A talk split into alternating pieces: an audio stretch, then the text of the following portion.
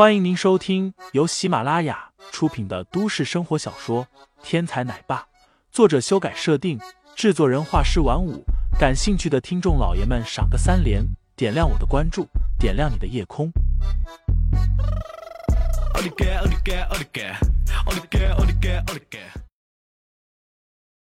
第二十二章：死神林飞中，白氏观其人残忍而奸诈。昨天在绝对劣势的情况下，竟然还敢偷偷摸摸将韩新雪和韩萌萌一起的照片拍了下来。今天更是将游乐园众人在一起的照片也都拍了下来。其中，韩萌萌和韩新雪坐着矮人矿车一路飞驰的场景，更是拍的清晰无比。婊子！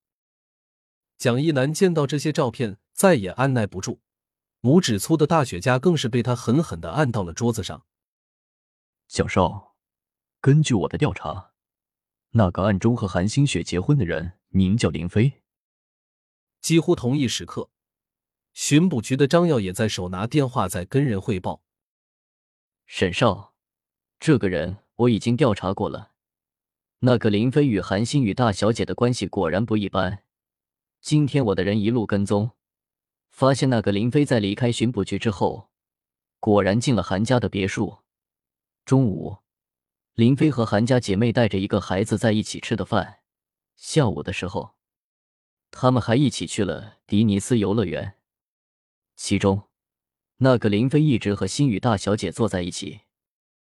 是是是，我明白。照片我已经让人拍下来了。不过那个林飞的身手可不一般啊！今天下午，林飞在游乐场可是救了星宇小姐一命。这英雄救美。可是最容易打动女人心的，沈少放心，这件事我一定帮你办得漂漂亮亮的。林飞在洗澡的时候完全没有想到，此刻的他已经是明珠双杰的眼中钉肉中刺。不过，这种小鱼小虾，林飞即便是知道了也不在乎。时至今日，虽然已经退役，但世界杀手排行榜上。排名第一的那个人依旧是他，死神林飞。老婆，我洗完了，帮我把衣服送进来吧。浴室里，林飞在大喊，心中幻想着要不要在韩新雪送衣服的时候拉上一把，把她拉进浴室。可惜这是不可能的，因为没有人肯给他送衣服。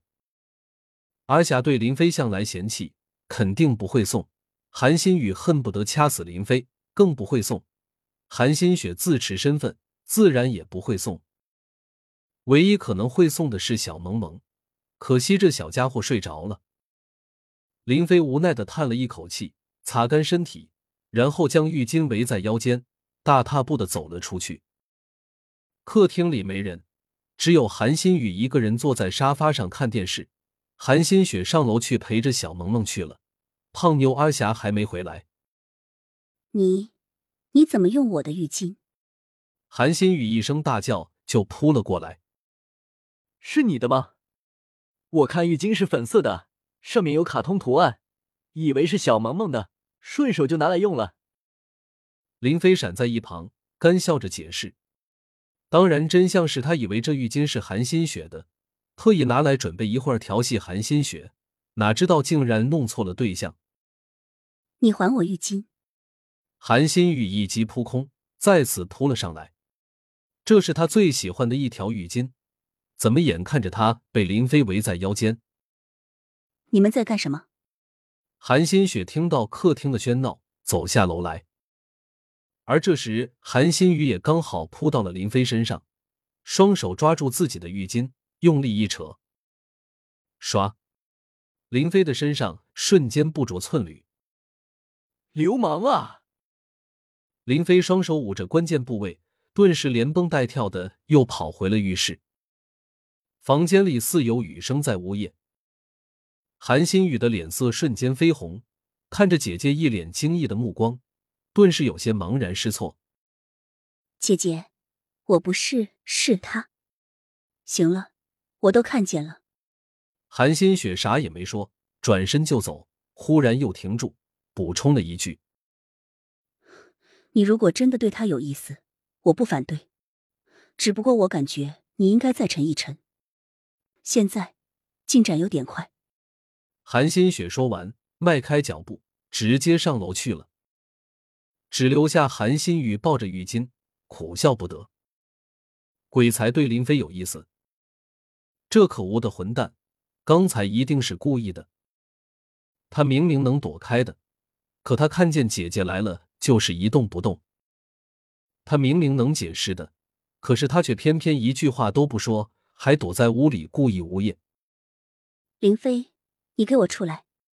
韩新宇想明白这一切，顿时怒火又燃烧了起来。终于。